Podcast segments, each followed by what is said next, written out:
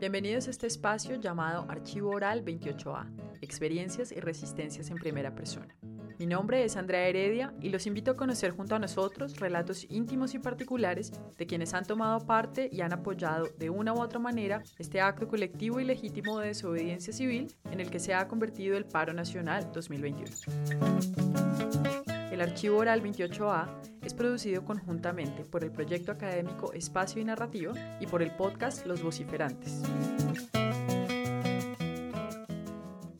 Hubo un hecho que me indignó bastante en Madrid y es que eh, hay un puente en el barrio El Sosiego, que es eh, el primer barrio de, Madrid de, Faca hacia acá, por así decirlo, eh, de la zona urbana, ¿no? Porque pues antes nos encontraremos con algunas veredas, como Laguna Larga o El Corso, pero digamos que de la zona urbana vendría a ser como el primer barrio de Madrid y me molestaba bastante ver cómo tenían retenida a la gente, como te estaba diciendo, los tenían retenidos y no los dejaban pasar. Y a alguien se le ocurre la grandiosa idea de decirles, bueno, los vamos a dejar pasar por el puente, pero cada persona que vaya pasando por el puente los vamos a chiflar y nos vamos a burlar de esa persona.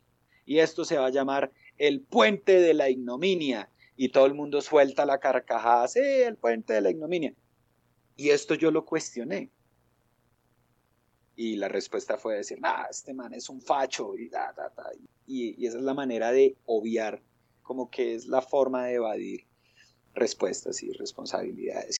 A partir de las historias personales que hemos venido recogiendo y compartiendo con ustedes a través de este archivo, se han venido evidenciando planteamientos y preguntas que dejan claro que el llamado estallido social que vimos resurgir en Colombia el 28 de abril de este año y que conocemos también como el Paro Nacional 2021, proviene de lugares diversos. Y aunque se pueda decir que la reforma fiscal propuesta por el gobierno a principio de este año fue su detonante, lo cierto es que a este se le han venido sumando muchos otros reclamos ciudadanos que se han manifestado de forma diversa y han seguido trayectorias y temporalidades distintas en los territorios.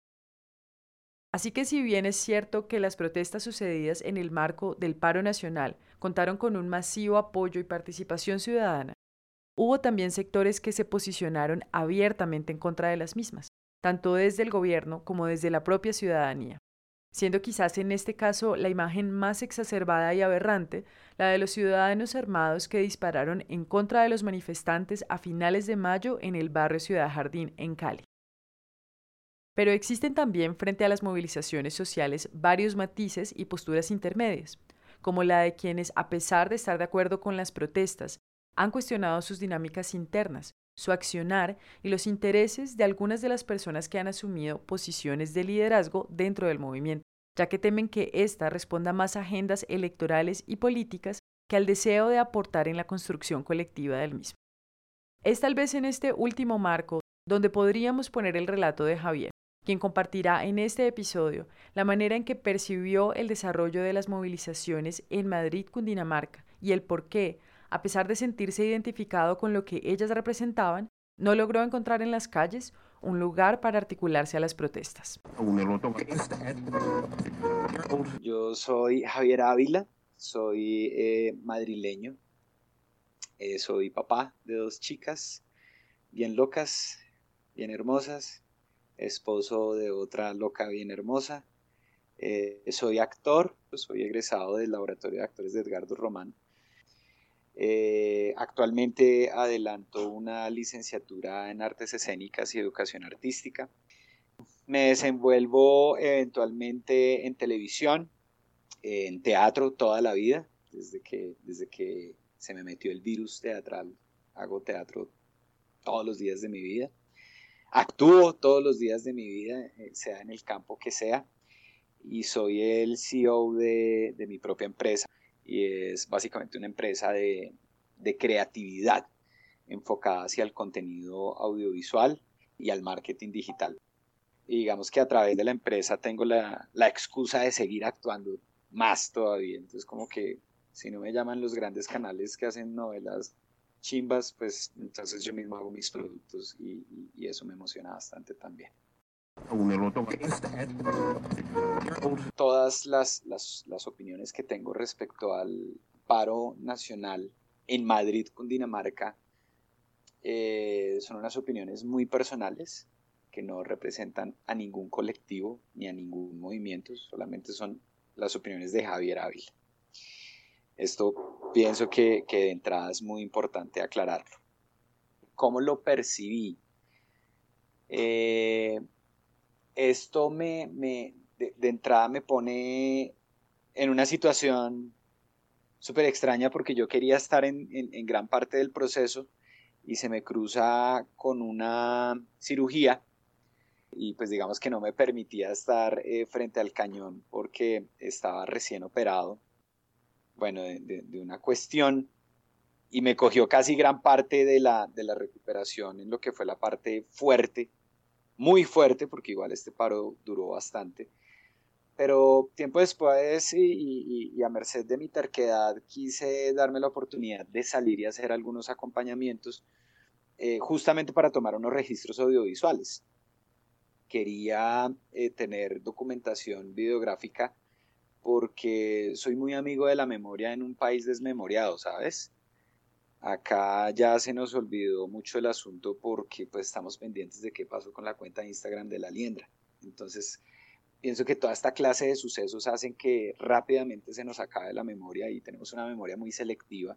Entonces considero que esto no se puede olvidar de un momento a otro y por eso es bueno, gracias a esta era que nos tocó donde todo es muy digital, ¿no? Donde antes los VHS se perdían y las cintas se, dañaban o le salían hongos y hasta ahí llegaba tu documentación. Hoy en día todo lo que tú evidencies, pues digamos que puede llegar a quedar colgado en una nube y de esa nube ya creeríamos que nadie se lo va a tumbar. Entonces por eso me preocupé. Eh, tengo que decirte que fui tres veces, tres veces a, hacer algunos acompañamientos eh, videográficos y de ahí empiezo a sentir una ligera desazón y desilusión. Eh, porque fui testigo primero que todo, de, del trato que se me dio como persona, como, como individuo, como colombiano. Eh, y segundo, empecé a percibir el trato que se le daba a otras personas. Me voy a explicar. Eh, el primer día que llego, hay unas barricadas que pretendían bloquear el tránsito, claramente no, no, no, no tengo, digamos, mayor inconveniente con el tema, pero al querer pasar la barricada, eh, pues sencillamente no querían que yo pasara la barricada. Entonces ahí yo empecé a preguntar, pero, pero un momentico, o sea, ¿con quién tengo que hablar luego si se supone que esto es una expresión popular? Eh, pues nadie debería estar pidiendo permiso acá. O sea, si esto es del pueblo para el pueblo, pues el pueblo debería estar acá presente y no tendría yo por qué rendirle cuentas a alguien o, o contestar un cuestionario previo o algo así para poder entrar a, grabar, ¿no? O a cantar, o a vociferar, o a estar en una lucha común con, con el compañero de al lado, lo conozca o no lo conozca, ¿cierto? Porque creo que era una acción muy popular. Pude entrar porque vi un amigo, entonces me tocó gritarle a mi amigo, entonces mi amigo le se acercó, no, sí, claro, él es de los nuestros. Entonces me dio risa el, término de, de los nuestros, en fin, hago mis registros y al salir luego veo que tienen una tía mía retenida. Eh, y mi tía se gana la vida haciendo, haciendo aseo en una casa de unas personas y ella necesitaba pasar para poder ir a la casa de las personas a hacer el aseo y no la dejaban.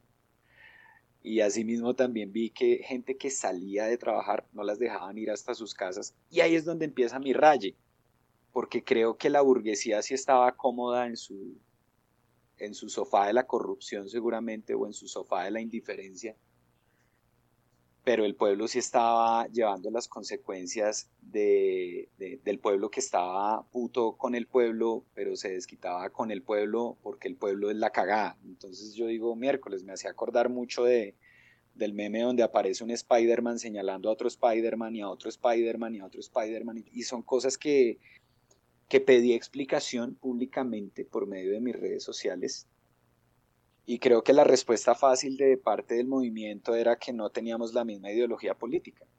Entonces, pues eh, pienso que fue la, la, respuesta fácil para salirse por la tangente y no dar respuesta a mi inquietud de por qué cogerla en contra del pueblo. Creo en este punto que soy un colombiano más que vive molesto, triste, decepcionado, desilusionado, sin esperanzas de un gobierno ruin, un gobierno nefasto, un gobierno corrupto, un gobierno asesino. Entonces creo que no tengo que darme un discurso de una hora para dar a entender que yo soy del pueblo, que soy el pueblo. Solamente que hubo un momento donde mi indignación fue tanta que yo dije, ¿y si esto es del pueblo?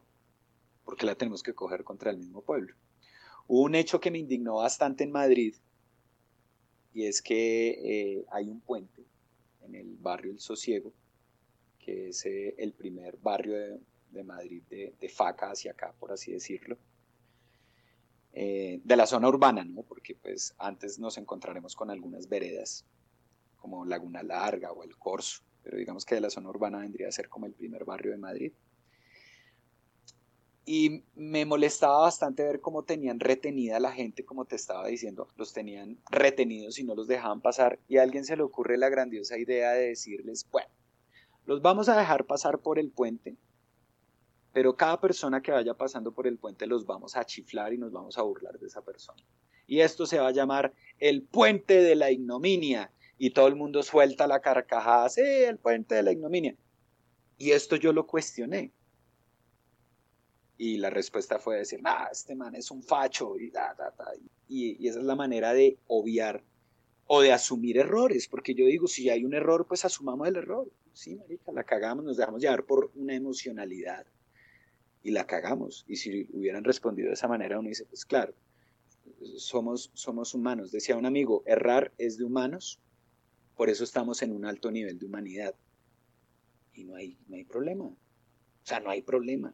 Pero acá la respuesta y la fácil es voltearlo todo. Ah, este man es un facho, este man está a favor del alcalde y acá murieron dos personas y este man está... Y como que es la forma de evadir respuestas y responsabilidades. Se siente la digna rabia de las personas que salen a manifestarse en las calles, unos con una digna rabia bien justificada, bien pensada, bien elaborada, otros que no, sencillamente van a pasarla rico un rato dando pata y dando puño al que sea y echando piedra. O sea, se, ve de todo, ¿no?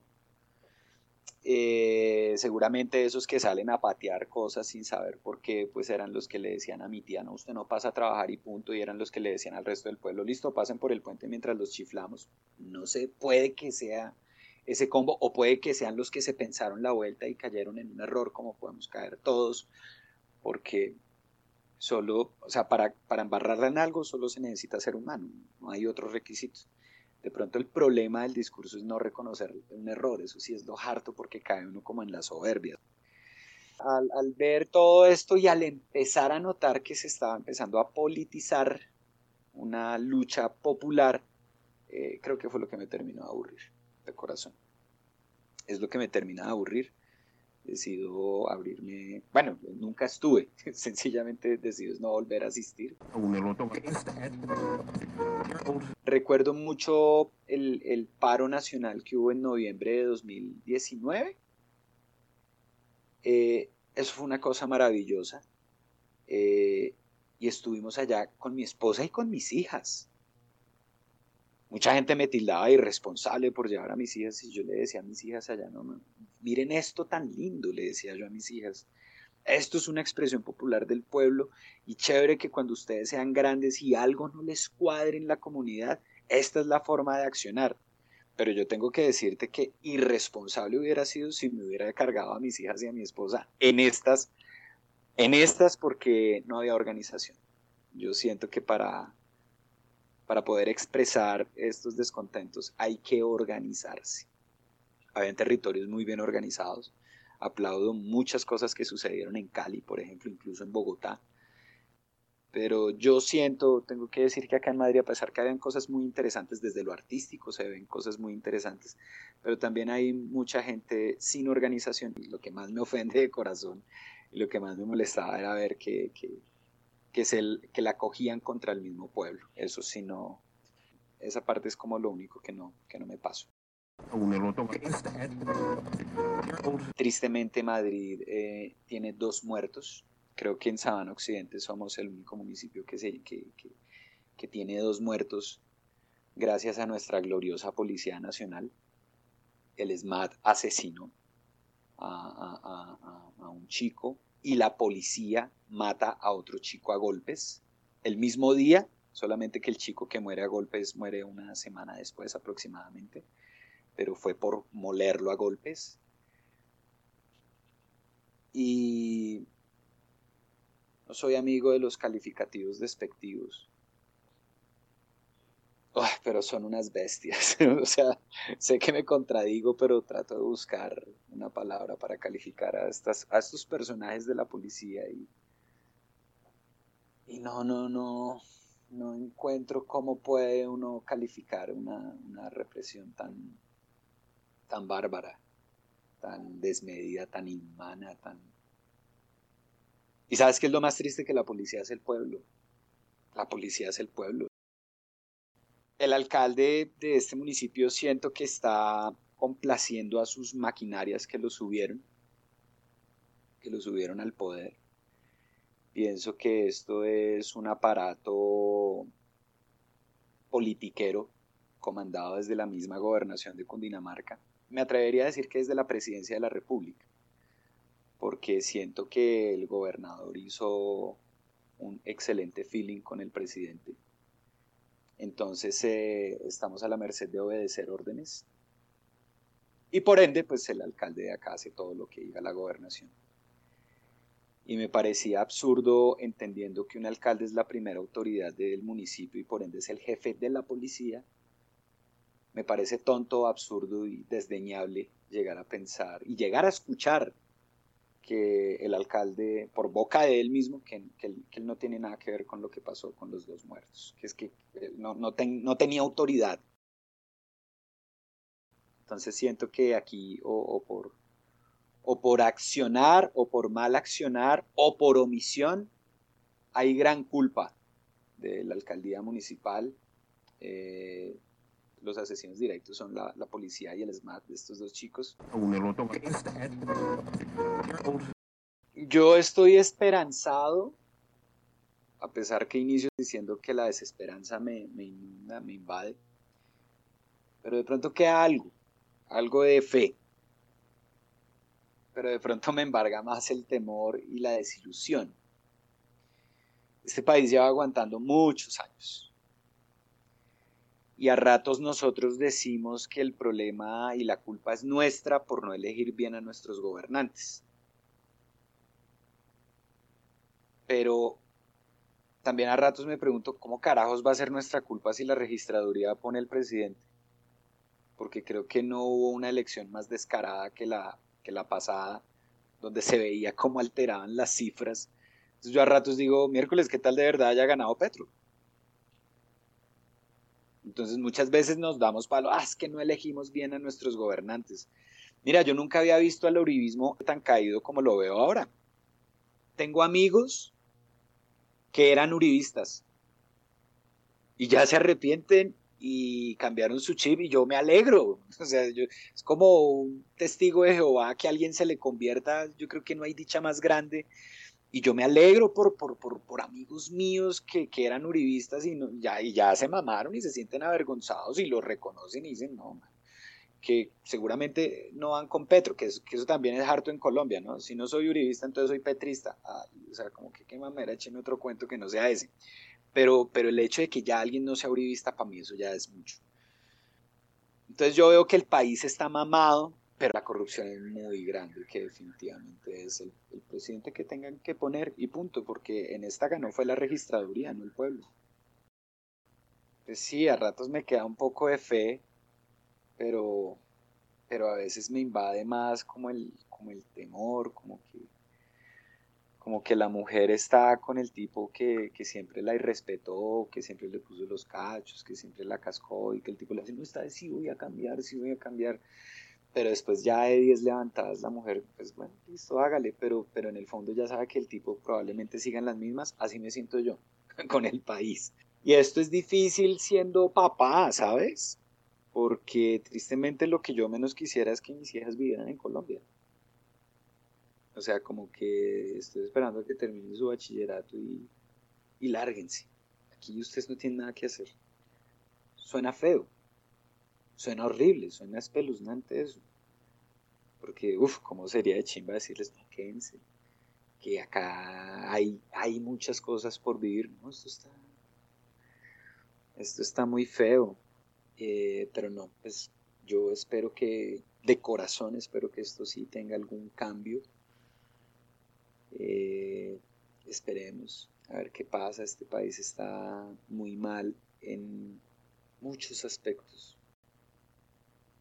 yo soy artista y, el arte no es ajeno a, las porquerías que suceden en Colombia, ¿sí? Esa economía naranja me, me, un chiste malísimo. La educación en Colombia, pues como te conté en principio, estaba haciendo una licenciatura, entonces pues obviamente ando un tanto empapado en lo que es el tema educativo en Colombia y pues lastimosamente no hay educación y la educación con calidad es una educación costosísima. Eh, cuando debería ser, bueno, no sé si lo contrario, pero cuando debería ser la educación de calidad, la, educación pública. Y no, al educador público le toca mamarse un salón con 50 chinos. Entonces, ¿cómo hace un educador también para, para poder brindar una educación de calidad en espacios miserables, atiborrados de, de pelados? Eh, la economía cada vez está peor, la salud es una vergüenza es una total vergüenza. A mí me parece totalmente estúpido que mi esposa y yo cotizamos salud y pensión. Cuando yo estoy mal de trabajo, yo dejo de pagar, porque entonces soy beneficiario de ella. O viceversa. Pero si me sale un trabajo, entonces yo tengo que volver a pagar salud y pensión. No porque a ellos les interese ni mi salud ni mi pensión, sino porque tengo que pagar. Entonces, eso es un impuesto más. Si les interesa que, yo esté cubierto ante cualquier eventualidad, pues ellos dicen, ah, este man es beneficiario, entonces todo bien. No, a ellos no les interesa eso. Es lo que necesitan es que yo pague salud y pensión. Eso es un impuesto más. Y entre más te paguen, más tienes que pagar. Entonces, no, imagínate ahí, desesperanza por todos lados, la educación, en la salud, la corrupción, acá se nos tumban 70 mil millones de pesos y nos amenazan públicamente que el que se haya cagado en mi apellido lo voy a demandar, o sea, atrás del hecho. Eh, y esto está feo, pero de corazón espero que, que estalle lo que tenga que estallar, siempre y cuando sea un, un reinicio, podría ser por ese lado. Gracias por acompañarnos en este episodio de Archivo Oral 28A, Experiencias y Resistencias en Primera Persona. Los invitamos a construir este espacio con nosotros, compartiéndonos sus relatos y experiencias sonoras a través del correo electrónico archivo28a.gmail.com. Enviamos un saludo a los amigos y aliados que han contribuido a replicar nuestra convocatoria y han apoyado esta iniciativa.